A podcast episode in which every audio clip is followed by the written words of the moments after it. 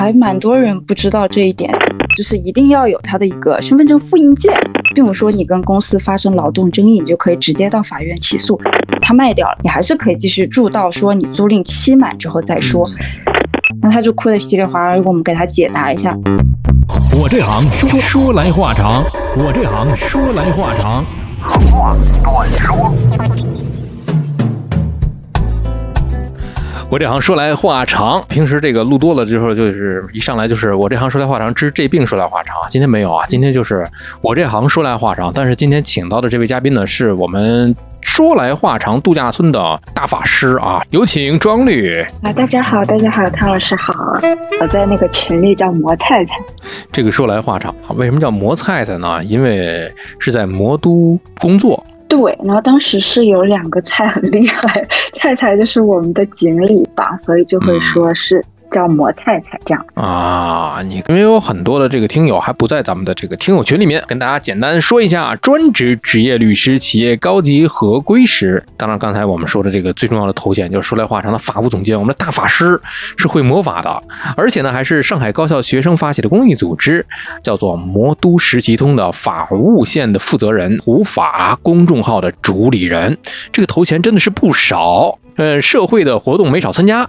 是的，是的，是的。就最近比较爱参加这些活动这样子。然后同时，其实我们这个行业嘛，还是喜欢说以我所学服务社会这样子，然后跟社会实践相结合嘛。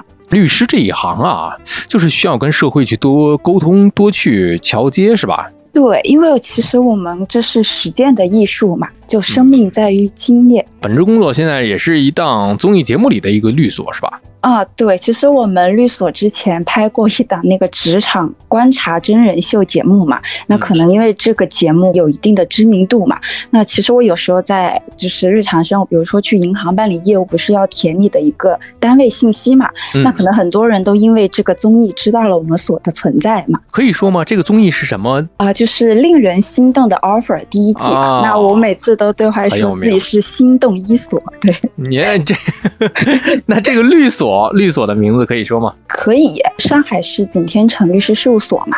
就是我第一季拍摄的律所，就是在我们所天城，对，大名鼎鼎，对，就是上了节目，对。那庄律入行多久了呀？在这个律师这一行？入行的话，如果是说从我毕业到现在的话，我因为一九年毕业嘛，那大概到目前是一千五百三十六天，我还挺有仪式感的。对，那因为我们律师行业是这样子，就是说你从学校毕业之后进入到律所，那你可能还要去申请执业嘛，那。如果算这个正式职业的话，是从二零年年底开始，那到现在可能一千多天这么一个正式职业的期限嘛？对。哎，其实，在之前的咱们这个播客当中啊，可能有的听友会听过常律那一期，因为你这个到了律所要实习一年，是吧？是的，是的，要实习一年。对，实习之后才能够转为正式的这个职业律师。对，就是你实习期满了之后，你就是要面临一个考核嘛，面试考核，考察你这一年做了一些什么样的业务，还有说一些职业道德规范这样子。那如果你面试考核通过之后，就会说拿到这个正式职业的一个证件嘛。那你的这个专业方向都是在哪些领域呢？大类上的话，我们团队主要是一些民商事业务嘛。那职业领域可能在于一些房地产呀、资产。啊，诉讼跟仲裁这一块，还有就是说企事业单位的一个顾问服务嘛。那就我自己，就是我主要负责就是企业的一些顾问服务，以及说处理客户在日常经营过程当中遇到一些法律事务嘛。那包括他们的一些诉讼啊、仲裁，还有一些投融资并购的一些业务嘛。那我做的多的一些，可能就是合同纠纷，还有劳动争议这一块。合同纠纷跟劳动争议，这个听起来好像就跟我们普通人就接近了。对对，但其实就我的经验来说，就我身边可能一些朋友咨询嘛，那他可能就是一些婚姻家事还有合同纠纷。哎，其实劳动争议，因为最近大环境嘛，那这个疫情当下，这种劳动争议纠纷还是挺多的。哎，这个可以放到咱们后面去跟大家讲一讲啊。是的，是的，是的，劳动争议这一块的确是，尤其是现在更多了。今天这个节目听下来，您的真的是最起码能省一次咨询费啊。是的，是，就是大方向上面可以给到一些建议嘛。具体。体的话，还是说你得根据你的一个具体情况来分析嘛。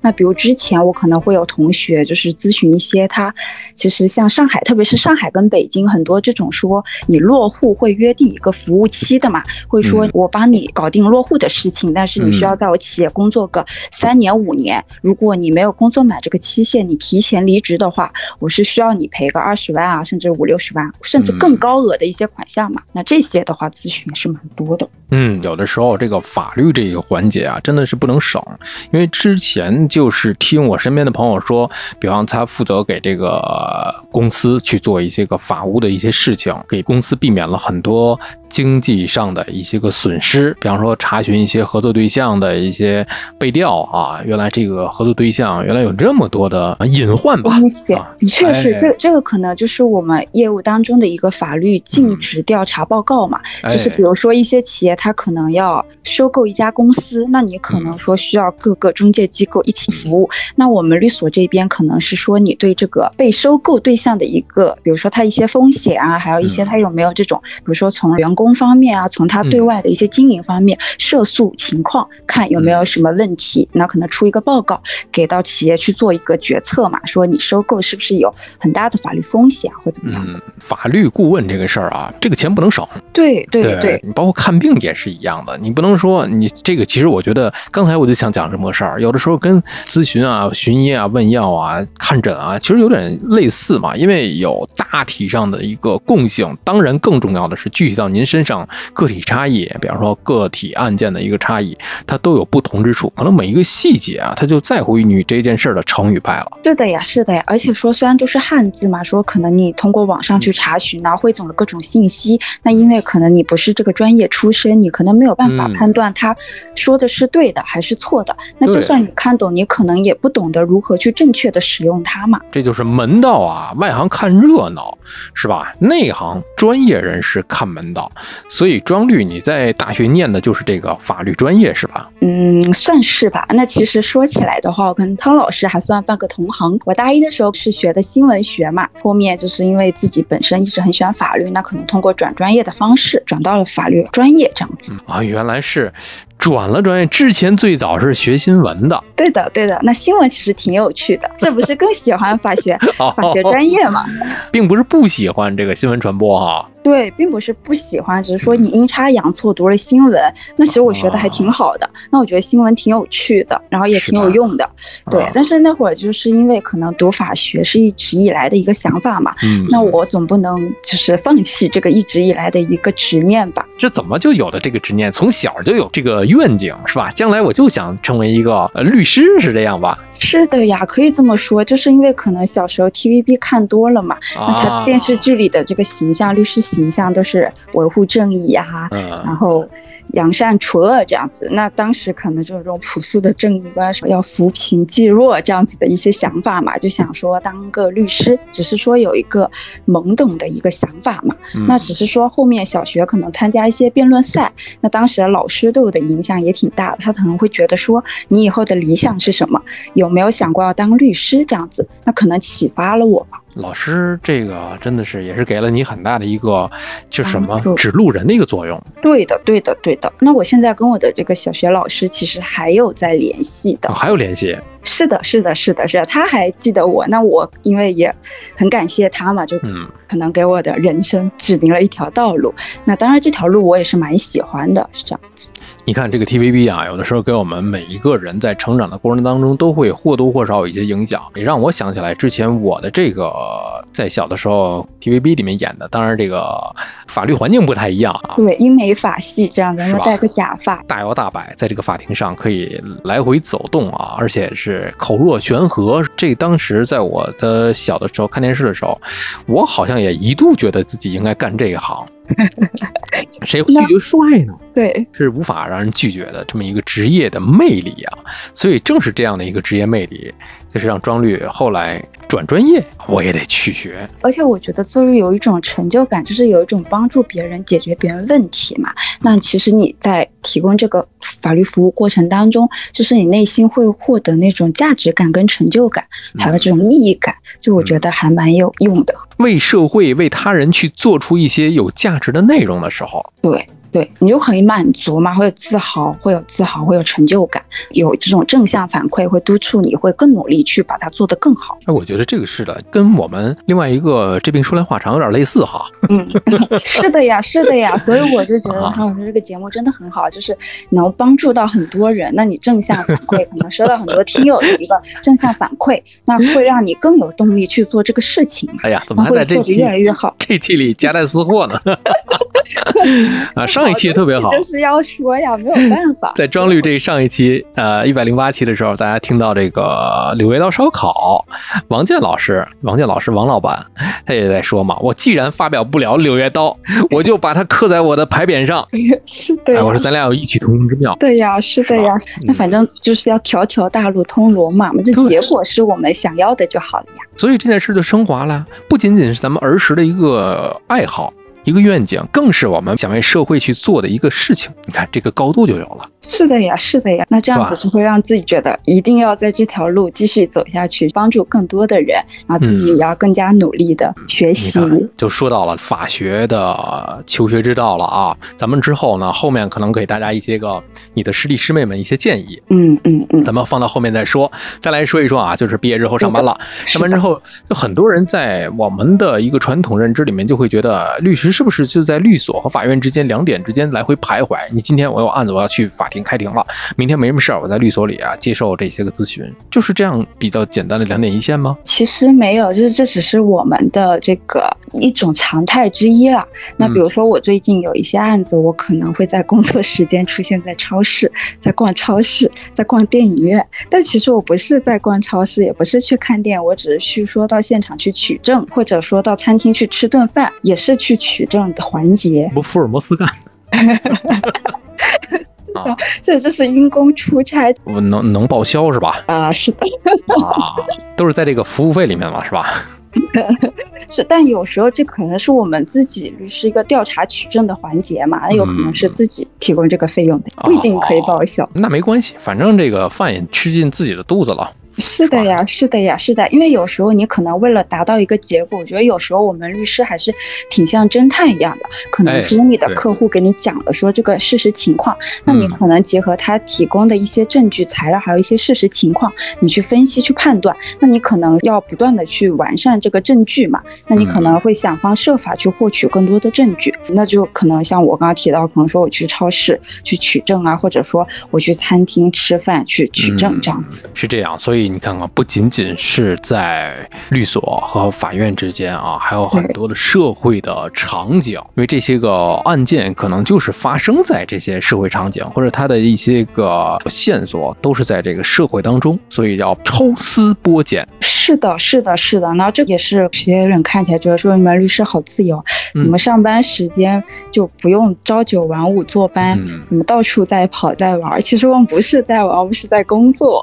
对，所以工作的时候都在做什么呢？工作的时候，那我们做的事情还挺多的。那那像我的业务可能是说我会有这个顾问服务嘛。正常的话，可能比如说顾问单位的一些合同审阅啊，还有他们日常经营当中的一些法律咨询，可能说他们比如说收到了被仲裁啦，或者是说收到这个什么消协的一些反馈，这样子他可能会问到我们，给他解决这些事情嘛。那还有的话，比如说是当事人他有一些案子，他可能会到律所来找你，就是跟你聊案子，你要跟他了解一些相关的情况，还有一些证据材料。那你收来了之后，可能说团队你就这个案子去分析、去探讨，诉讼策略跟思路清晰了以后，你可能就要开始起草一些法律文书，比如说起诉状啊、证据目录啊、答辩。状代理词，还有一些质证意见呐、开庭提纲、补充证据材料等等一些法律文书嘛。那如果还要这些，就是跟法院打交道，就是说你可能要去现场立案。或者网上立案，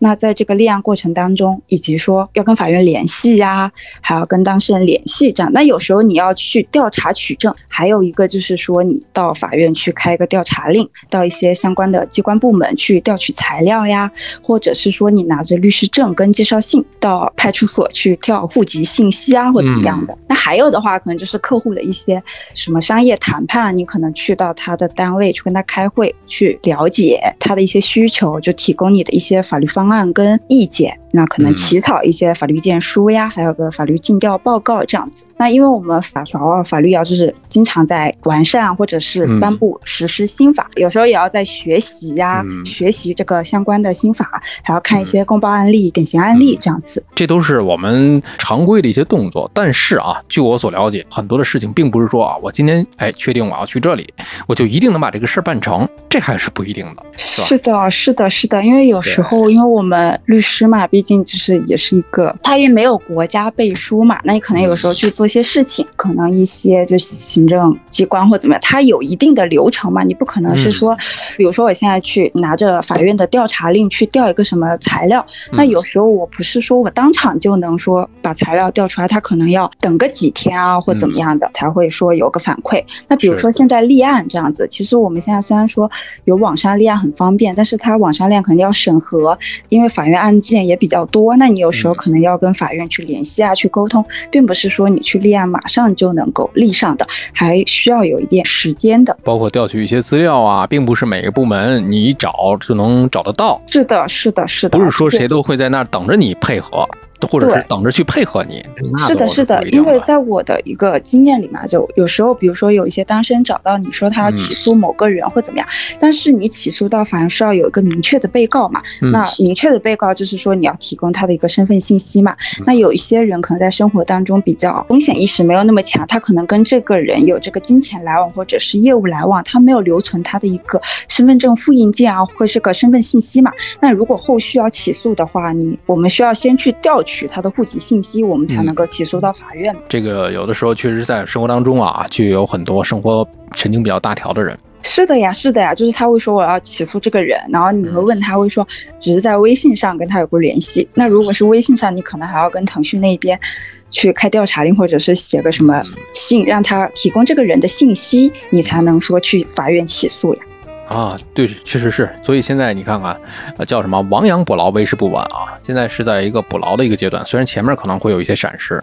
啊，到后面呢，会有像庄律这样的这非常专业的人士去协助你。对，但我还是要提醒一句啊，就是因为你调取被告户籍信息，就是还是挺麻烦的，就是你比较耗时嘛。所以呢，就是说尽量在日常，你跟别人有金钱往来，对，或者是有任何的交易，你最好就是一定要有他的一个身份证复印件之类的，就起码要有他的一个户籍信息。对，如果后续有争议纠纷，我们起诉也比较能快速的立案进去，不然你在立案。之前你要先调取他的信息，那拖的时间就会比较长，因为本来你去维权的一个耗时跟时间精力就比较长，那你再加上这个前置程序的话，那只会更长。所以你在日常这个跟他人有这些商业往来的时候，一定要留取好、保存好对方的一个身份信息，这样子会更好一点。干货就来了啊，这都是干货。是的，是的，这一点真的是太多这种。就是跟大家说，提前这叫什么？有言在先吧。对，要防范。风险于未然，对对，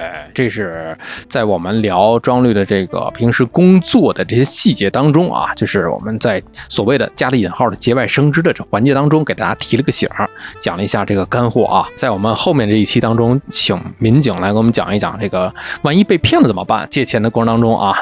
这个 环环相扣了。呃，接着来说庄律，我们刚才说了是叫律师，但是律师里面分好多的这个细分的。你比方就说啊，我知道的，咱们公司里面有法务，这是哎法务总监，咱们度假村啊大法师法务啊，还有一个叫做独立律师，还有一个叫寿薪律师，还有一个叫提成律师。先说法务跟律师的区别，然后这些律师之间又有哪些区别啊？对对对，其实这种就是很乱，那别人听起来就说，哎，你们律师怎么？这么多这种也不知道什么意思。那其实这样就是法务跟律师的区别。其实法务就是说在公司里面他负责法律事务的一些人嘛。那你在公司里做法务的话，不需要说职业许可，只要说你满足公司的要求，公司要你就可以了。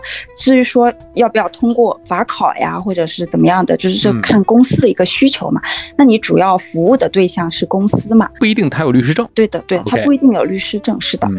那律师的话，因为我们国家律师是要申请要行政许可的嘛，那律师就是说这些依法取得律师执业证书的，那接受委托或者指定嘛，那为当事人提供法律服务的职业人员嘛，是要持证上岗的。那律师的话，就是可能之前我们也聊到了，就是需要通过法考，然后要向行政机关申请律师执业，那获得行政许可才能以律师的名义去执业的嘛。那你服务的对象是不特定的，就可能是公司。可能是自然人，就是只要有需要法律服务的人找到你，都有可能是你的服务对象。嗯，这个就是律师跟法务之间的一个总体的一个区别。对，那其实律师也分好多种，可能像刚刚有聊到，有一些律师他专门做民商事业务，有一些可能做刑事业务嘛。那这个是律师的一个分类之一。啊，刚刚汤老师提到这个寿薪律师啊、提成律师啊、独立律师，对，那其实寿薪律师可能就跟普通的工薪族没什么区别，就是他是有老板给他固定发工资，他只要好好的把案子做好就可以，他不用去说我要去开拓案子，或者说出去什么开拓自己的业务这样子，他只要。做好老板安排给他的一些工作就好了。嗯，对。那提成或者独立律师，就是说你自己做老板，自负盈亏嘛。就是你可能需要不仅仅是说要把案子做好，你可能还要去找案子在哪里。这个就是从业务层面上来讲的，就是叫什么叫绩效导向。是的呀，外面的人看起来说就很羡慕，觉得律师很自由的。我觉得更多的是指这些独立律师嘛，因为他自己是自己的老板嘛，他可能说我今天。很累，然后不想去所里，那他就可以选择在家休息。那那些社薪律师就不可以，你还是基本就是说朝九晚五，说按时要到所里，是的，要上班的，对呀。跟播客有点类似，有的是公司做的啊工作室的这个播客，咱们就属于独立播客。对，哦，这周事儿太多了啊，可能就少更一期。是吧？是的，是的。然后这周有灵感，我们就是多更几期，对对对，比较自由嘛，就是自己管自己嘛，这种还是自由度挺高的。那这可能是很多律师向往最终的一个目标吧，嗯，就是要自由，自己说了算。是的，是的，是这种是很自由的呀。这就是从咱们运营啊，从咱们平时的这个经营的角度上说的。刚才庄律还说到另外一个，就是从案件的角度上来说的，比方说民事的、刑事的，是吧？这是从案件的类型上来分的这些律师。是的呀，是啊，现在都讲这个精细化嘛，他可能专业就更精细化了。就是说我可能专门主要是做做，比如说我主要是做劳动争议，就是劳动法相关的，就劳动法律师。还有一些可能是说我专门是做刑事辩护的这样。哎，类别就又细分了。在这里面呢，就是很多人会认为这个律师啊，就是打官司，就是去上法庭。所以这里面是不是有一个诉讼和非诉讼业务呀？呃，是的，是的，是的。那其实刚刚就是诉讼业务，简单来理解就是说，你去法院开庭还是不去法院开庭。那诉讼的话，其实就是说，你这个当事人就是通过向法院起诉来解决纠纷这么一种形式嘛。那你为这些当事人提供的一些法律服务就是诉讼业务嘛。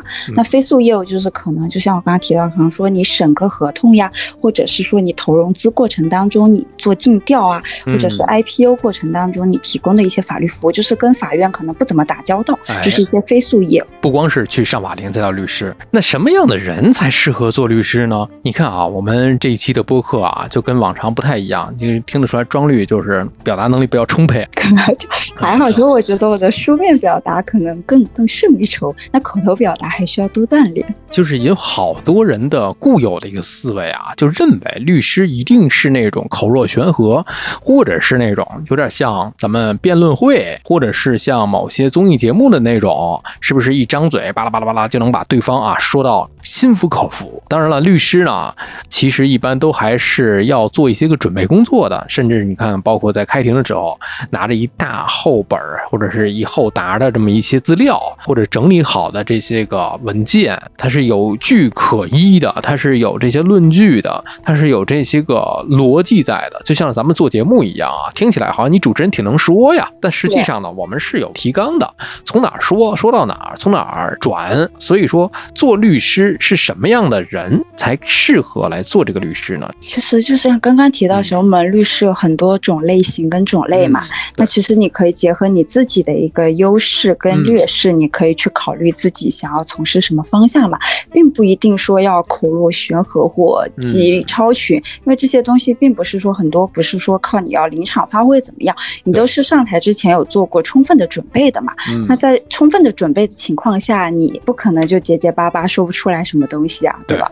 很多人就会有这种刻板印象吧，觉得律师很能说的，其实。并不是这样子啊，就是看情况来。也有些律师就是很安静啊，但是他心思比较缜密呀，逻辑很好呀，但他就是不爱说话呀。那还有一些律师就很外向，他会很爱说话呀，然后可能很擅长演讲啊，这些各种类型都有。那记忆力超群这个，我就提到，就插个题外话，就其实有时候有很多人问我做什么，我说我做律师，他们都会接下来就说哇，那你记忆力肯定很好。那其实没有的，我们不背法条的。那我考你。平时就是说啊，那个在春节的这个饭桌上，来，庄律站起来给大家表演一个 才艺展示啊，背一下哪个哪个法里边第几章第几条。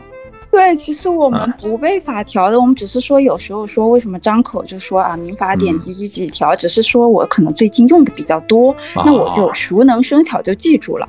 我们并不需要背法条，对我们不要背，不是把功夫全都用在这儿了啊。是的呀，因为我们是要去用的呀，那你要去实践，要去说这个法条怎么运用，而不是说你把它背下来，因为死记硬背没有用的呀。对，其实是在之前的咱们那期常律师，因为我之前就是听他那几期，然后才关注到我们播客的呀。哦，这样啊？是的呀。在我们这儿要感谢一下常律啊，其实已经过去一年了，这个事儿。是的呀，是的呀，是的呀。我那会儿子还留言，然后汤老师还说有机会来连线一期呢，这不就有机会了？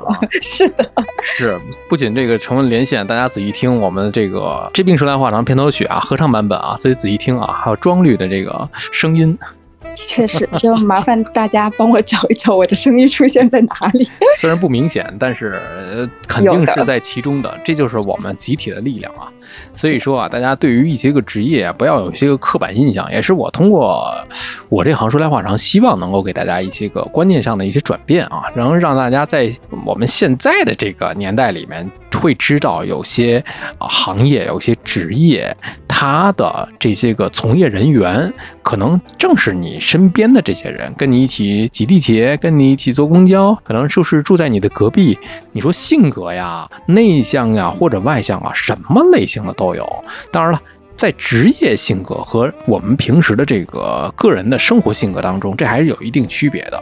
包括我们是不是有的时候开玩笑，我说内向人的这个性格，那你就在急诊就不救病人了吗？我太内向了，我不太敢拿这个刀子。对呀，那肯定不行。我觉得大家都会说你。就是有责任心在嘛，就是当你面临那个环境，你要进入你的职业角色的话，我觉得就像我有时候也觉得自己也比较内向，哎，这话说的好虚啊，我不内向，就是我有朋友会说自己是内向的人嘛，但是但是呢，你一旦进入这个角色，你作为一个律师，你再社恐，你也要站出来，勇于说，去说服法官，勇于跟对方当事人去抗争，这样子，对，这个叫什么？叫职业心吗？责任心。对职业的基本操作，其实关于内向和外向型人格呢，大家可以去听这边说来话长啊。最近这个我们在聊心理的这个方面的时候，就说到什么异型人格、爱型人格，其实它并不是一个明显的非黑即白的一个划分啊，这里面有很多的这个交叉，也不要把自己去标签化。是的，而且人有多面性嘛，就是看，就像汤老师刚刚提到，可能你的一个职业性格跟你平时的生活性格其实相差也会很大的。在这儿，我们就给了一些年轻人啊，可能正在上大学，或者是刚步入大学，或者即将步入大学的年轻人的一些个启迪，不要打退堂鼓。如果你真的是对这行感兴趣，如果真的是想未来从事这一行，像庄律这样，真的是有机会的。所以在这儿啊。我们可以跟大家去聊一聊，如果未来想要学习法学的这些个学生朋友啊，张律有没有一些比较不错的建议？我知道你之前跟我说过有一个概念是五院四系，是吧？对，那五院四系可能是之前的一个说法，就是说我国建立的五所政法类院校嘛，以及四所大学的法律系的一个简称嘛。那这几所高校的这个法律学科，说是在中国法学教育界具有重要地位嘛。那不过随着说我们这个国家各个高校的这个力量的发展。那其实有一些其他院校这个法律系也是发展的挺不错的嘛。那我是觉得，如果说你真心的想要就热爱这一行，想学法学，就我个人的经验出发，我还是挺建议你到这个政法类院校去就读的。我觉得这会有一个法学的一个氛围，可能比较浓厚一点嘛，那可能更有助于你去了解这个专业。所以大家这个在报考志愿的时候啊，或者是明年，不知道大家在高三的时候，现在还有没有时间啊，去听播客？那没关系。对，但是法学最近很火，就是我记得我当年报考法学，是因为它年年都是那个就业红牌专业嘛。对，其实我家里人还有老师其实不是很认可我学法学嘛，就是觉得就业难。但是我当时就是比较天真嘛，就觉得我喜欢这一行，就业的事情以后再说，我就是还是选择了这一行。那没有想到可能踩到了时代的风口，就是感觉我读到大二大三的时候，突然这个法学就感觉比较热。门起来了。前面那个张雪峰在提那个高考志愿报考的时候，不是也会提到法学嘛？是的。法学的话，其实考公。也挺占优势的。那如果你不想考公，你也可以说到公司去做法务，或者去到律所。各种类型的这个职业的律师也好，还是法务也好，大家的选择面其实还是挺广阔的呀。是的呀，尤其是现在就是中国法治的建设跟完善嘛，那更需要很多的这个法律人才嘛。给大家介绍一下这五院四系都有哪些啊？五所政法类院校是中国政法大学，嗯啊，西南政法大学、西北政法大学、中南财经政法大学，还有一所就是在上海的华东政法大学这样子。对，那四系的话，可能就是有。一个北京大学的一个法律系，现在就是北京大学法学院嘛，嗯，还有中国人民大学的法学系，对，还有吉林大学就吉大的法学院嘛。对，还有一个武汉大学的法学院这样子。对，这几所院校，如果您正在是高三的话，还不知道来得及来不及啊，可以做一个方向啊，一个方向上的一个选择。我们只是给你推荐一个建议啊，可以作为一个参考。是的，是的，这几个政法类院校，我觉得还是挺好的，因为我自己也是从五院四系出来的嘛，但是也有遗憾，就是没有在。综合类院校读过，我一直读的都是政法类院校，就可能没有没有机会体验其他专业吧。那你看，像我可能是说我想学法，那我学了之后发现的确是我真的喜欢的一个专业，那挺好的。那如果说其他的。学生朋友说：“你现在只是说暂时的说，我想要学法。那你去了政法类院校，发现你不喜欢，你转专业都难，这专业没这么多。”嗯，哎，对对对，那庄律之前是在哪一所大学？本科在西北政法大学，那我研究生在华东政法大学，这样子。哦，西安的。是的，是的，是的，是的，我们的简称叫西法大。很多朋友一提到说说我是西北政法，他就说是不是西政？不是的，我们叫西法大，西政是西南政法，对。但是听起来还是可以的啊，这些个院校专业还有的转，居然是从新闻转到了这个啊法学。对，因为我们学校虽然说。但是是因为政法类院校，其实我蛮多这个学新闻的朋友现在都在做律师。还是你转对了？对，因为政法早些年我们那会儿子叫司法考试嘛，就是那会儿子对你专业就是没有限制，说只要你通过司考就可以去说去从事律师嘛。那现在可能国家改革是那个考试不叫司法考试，叫法律职业资格考试，是需要你是对，是需要你是法律专业出身才可以去考的。你看这个就就难了一点啊，还有这个半路出家的，像我们之前常律那样的啊，大家可以回听一下。对对，我那会儿有听过，但是常律师是他可能本来学的不是法学，后面读了法律硕士嘛，他还是属于法学出身的。嗯，有一点门槛啊。对于这个法律来讲呢，我们日常息息相关啊。刚才我们简单的聊了一下庄律的职业生涯以及求学经历啊，给大家了一些个建议。那有很多的朋友会问了，我日常当中会有一些个小的问题。正好庄律在，所以呢，这些个常见的问题啊，我们不妨咨询一下。比方说啊，现在就说职场，就是我们最身边、最贴近我们的一件事儿，职场。啊，劳动仲裁就什么情况之下我们需要劳动仲裁？就是在职场当中遇到哪些情况，我们是可以跟企业去对簿公堂的？还哪些情况呢？是可以坐下来聊一聊、谈一谈的？因为现在大家都知道这个就业环境啊，这个行情也不是特别的好。因为在咱们的这个度假村里面，有很多的村民啊，之前去面临的一个跳槽的一个问题，包括跟 HR 去约谈的这么一个问题。因为呃，HR 的这一几期啊，大家也可以去回听。毕竟从 HR 的角度去讲，跟可能从呃律师角度上来讲，我不知道一样不一样啊。我先说说这个 HR 的这个角度啊，呃，我们先要问清楚一个目的，你的目的是什么？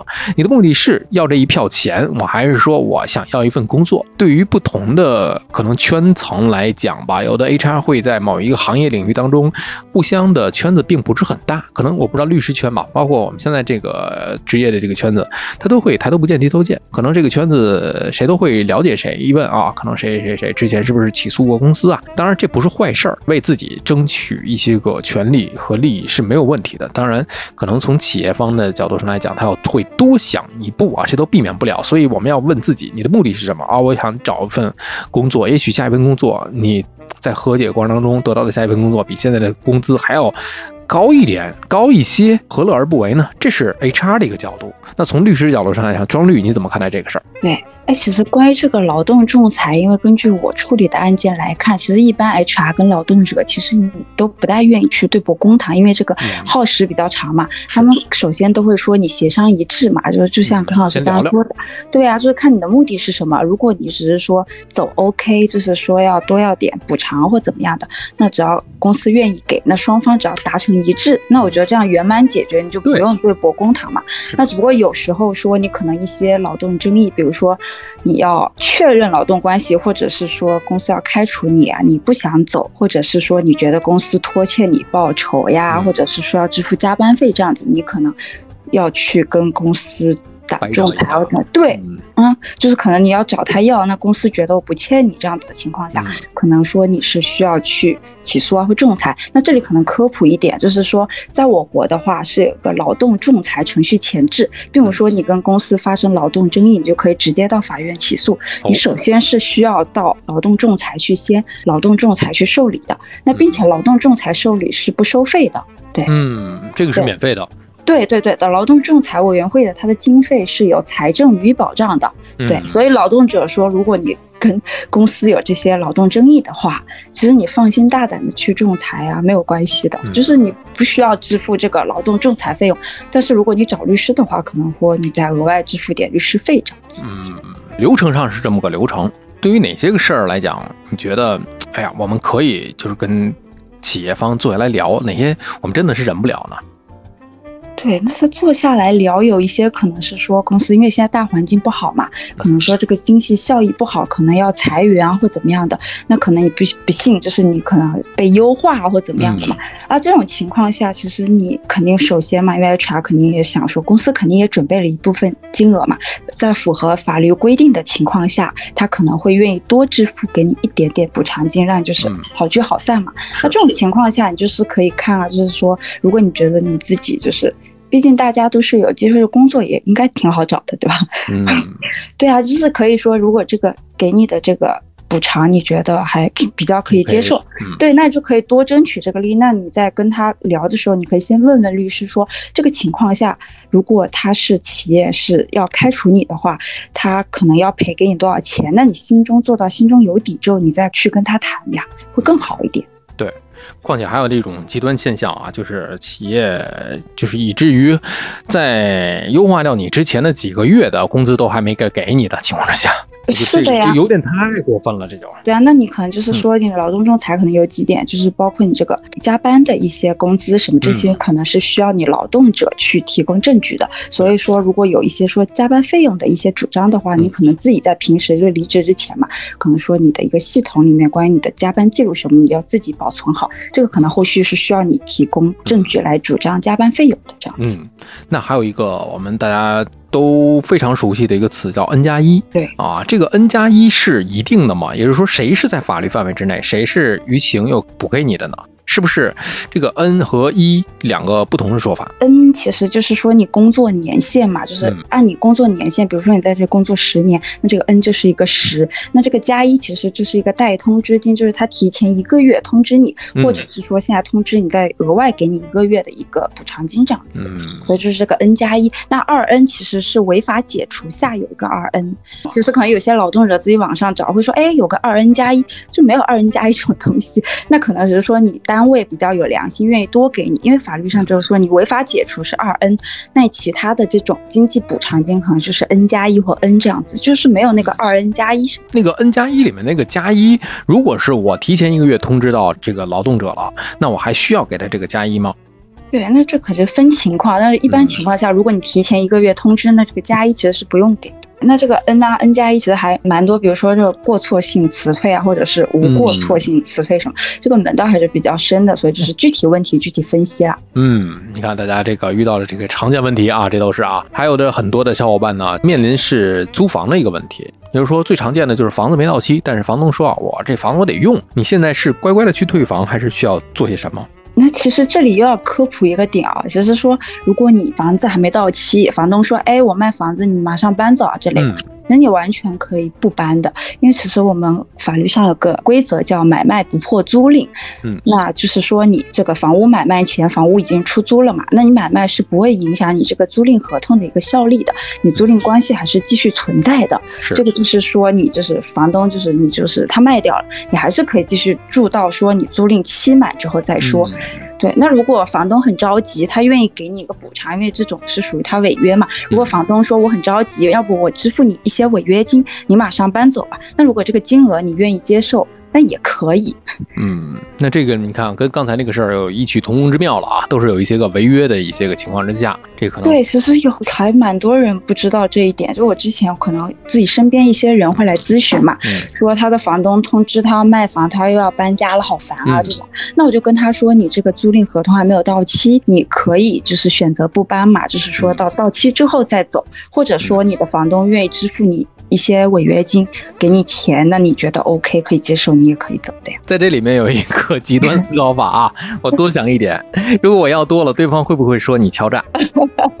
那这个你就是双方协商一致啊，你这个要多也得看你这个多，你这个是多的，你不能给他说个十万二十万，这有点太夸张了呀，是吧？对方肯定也不会同意，因为我们之前看过一些个社交媒体上的一些个不知道真假的新闻和消息啊，这个无从考证啊，因为像有的企业辞退了之后。后那个人说啊，那你好，你要赔我多少多少钱？狮子大开口，那企业当时也同意了，反过头来给了他钱之后，就告他是敲诈。对，这种也会有，但是得看他证据了，具体情况中间是怎么一个敲诈法嘛，也不是说敲诈这么容易就认定为敲诈，还是要看你具体做了什么事情。而且对方啊，他已经这个叫什么白纸黑字、签字画押，答应承诺给你这些钱了。是的，是的，这个又要提一句啊，就是说你白纸黑字签的东西，这是我们律师最怕，就是说你白纸黑字都签好来跟我说有问题，那这个很难去证明说你当时是被胁迫呀，或者是说什么显示公平的情况下去签的呀，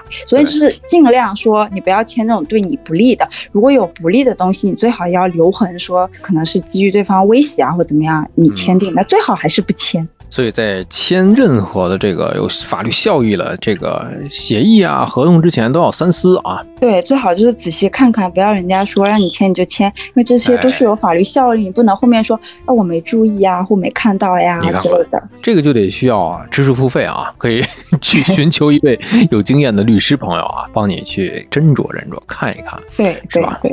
最后我们再来聊一个啊，老话说得好，清官难断家务事啊。其实最后的这个小 tips 呢，就是想。说一说这个家庭暴力的这个问题，因为这也是一个社会问题，因为。这个问题吧，你看似是一个家庭事务，但实际上它是一个社会现象。所以这方面的这个案件，张律有没有去经受过？呃，其实我现在做民商，就是婚姻家事会少一点。那只不过说我在本科的时候，可能在法院值班，我有遇到过类似这种事情的咨询嘛。那我印象记得当时是一个女性过来咨询离婚的事情，那当时她哭得稀里哗啦，就跟因为我当时也年轻嘛，她就会说她想跟她老公离婚，原因是。什么是她老公经常的对她用家庭暴力、使暴力？那她是趁着她老公出差，然后来到我们这边咨询一下离婚的相关事情。然后她又说她没有什么经济来源，担心离婚费用会很高。然后就是我们给他解答，是离婚的是案件收费，那就几百块钱还可以。那他就哭得稀里哗啦，我们给他解答一下，包括给他起草一些什么离婚的相关材料嘛。但是他后面就没有再来过了，也不知道他现在怎么样了。这里面我们可以稍微给一些建议吧，就是对于这一类的事件来讲，受害者应该予以哪些就是自己需要去留存那些证据啊，或者是怎样的去举证，怎样去找律师这么样的一个流程。对，那可能说你受到伤害的话，就是你要么就是报警嘛，那还有你受到伤害要及时做这个伤情鉴定嘛。那如果你就是说你他家暴的很严重，没有地方去，你可以寻找这些临时的庇护机构，嗯，这样子。那还有说，就不管你是不是要离婚，你都可以向人民法院申请一个人身安全保护令嘛。那我们国家之前就出台一个反家暴法嘛，就是那个《中华人民共和国反家庭暴力法》嘛。那它法律实施也规定了各级政府呀、这个公安啊、法院这些部门的一个在反家暴工作当中的一个职责嘛。你也可以向单位啊、就村委会啊、居委会还有妇联这些机构去求助的。就是社会予以我们很多的一个支撑和依靠。是的呀，是啊，但是权利你也要去行使的呀。对对，所以有这个权利真的是国家赋予你的这个权利，一定去声张、去行使，要维护好自己的自身的最起码的安全。是的，是的，那可能是有空嘛，也可以说看看一些普法的相关书籍啊，还有一些，其实国家这个普法工作一直在做嘛，那有时候也可以去了解一下，那么多学一点法律知识，那可能自己也会知道法律风险在哪里，也会有一定的这个法律意识嘛。这一行我这行说来话长，录了两位律师了啊。呃，其实像法律的这种科普啊、普法呀，我们应该甚至是多做一点。如果有机会的话，甚至我们可以做一做这个法说来话长。是的，就是可能你生活当中嘛，因为有些人就是这个，其实每个人日常当中其实都会遇到一些法律问题，跟法律会打交道，但很多没有意识到。就像我记得我之前本科去法院值班嘛，会有一些人会说他不喜欢来法院，他不喜欢这个。什么？他觉得来法院是不好的事情，他就不想要跟这些有过多的关联。但是其实你在生活当中无时无刻不都在受到法律的保护，或者是说你用到法律这样子的。你看看，就是我们平时用手机上的一些 app，前面先有一个授权允许。是的，因为现在这个数据安全的个人信息保护法可能最近比较火嘛，那所以现在各大 app 可能因为会收集到个人信息啊什么，它会有一些它的一些个保的一些相关的一个义务嘛，所以它会出这些说什么收集你的个人信息要怎么用啊，就是要告知你，对，然后要告知你，这是一个法律规定的一个义务。对，当然作为这个个体来讲呢，可能我们普通人去着急。去安装，可能就是直接跳下一步，下一步，下一步。是的，是的，就不会去细看。所以还是要多关注、多留心吧。就是尤其是像一些可能是大的 APP 或者是大的品牌，可能往往它做的还是比较严丝合缝的啊。当然，一些个呃，可能自己在个体的接触的过程当中啊，尤其签订一些合同啊，就我们生活当中，哪怕你就是租房，或者是我这涉及到优化离职，就这再小不过的事儿的时候，可能大家去留一下心，去咨询一下律师，我觉得是能够最大程度的保护、保障，也是。哎，对，维护一下自己的一个合法权益。是的呀，是的，因为我们如果到法院诉讼的话，我们讲的是一个证据跟事实嘛。那你的主张是需要有证据支撑的嘛？那在日常生活当中，你跟别人就是产生这种经济往来或者是一些呃什么建立法律关系的这个过程当中，一定要留痕，就包括不限于这个微信聊天记录呀、录音录像呀，还有邮件往来这些，只要是书面的凭证都可以。对，你看，所以像我们说来话长，度假村也是真的有法可依呀。是的呀，是的，我们是一个合法合规的博客。对，而且平时大家在这个线上在交流互动的时候，我们也是维护好这个法律的安全啊，护好法律的底线啊，筑牢法律的意识。是的呀，分享一个法治社会嘛。对，大家就是要有法可依，然后要有法必依，对不对？对我们不去惹事儿啊，我们这个有人来找事儿不怕事儿，毕竟是有这么多的这个律师的朋友在为我们这个度假村来护航保驾，所以呢，这个也希望大家能够用好法律的武器，维护好自身的一些个权益。是的呀，其实今天我们只是从大面上去跟庄律聊了聊，一呢是庄律本人求学经历和从业经验，这个。然后简单聊了这么几个点，就是包括职场啊、啊租房啊、包括家庭啊这些个简单太简单了。但是呢，我们之后还会陆陆续续的就一些个热点话题啊，大家想知道的、关心的一些个话题，我们和庄律继续接着来聊。好的呀，好，今天先聊到这，感谢热烈。